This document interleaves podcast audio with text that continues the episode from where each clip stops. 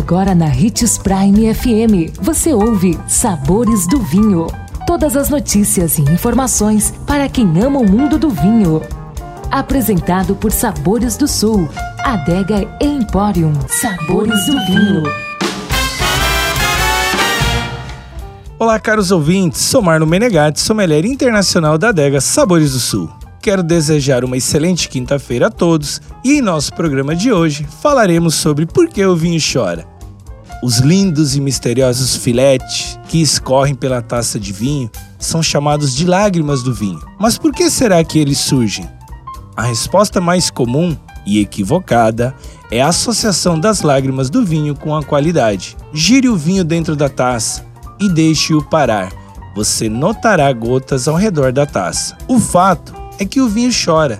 Isso acontece em função do seu teor de álcool. Quanto mais elevada for a concentração alcoólica, mais abundantes serão as lágrimas. Esse é o chamado efeito Marangoni, nome dado em homenagem ao físico italiano Carlo Marangoni, estudioso do tema. Então vamos lá. As lágrimas do vinho formam-se porque as velocidades de evaporação da água e do álcool são diferentes.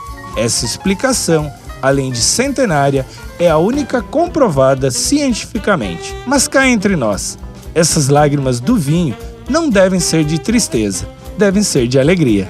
Gostou do nosso tema de hoje?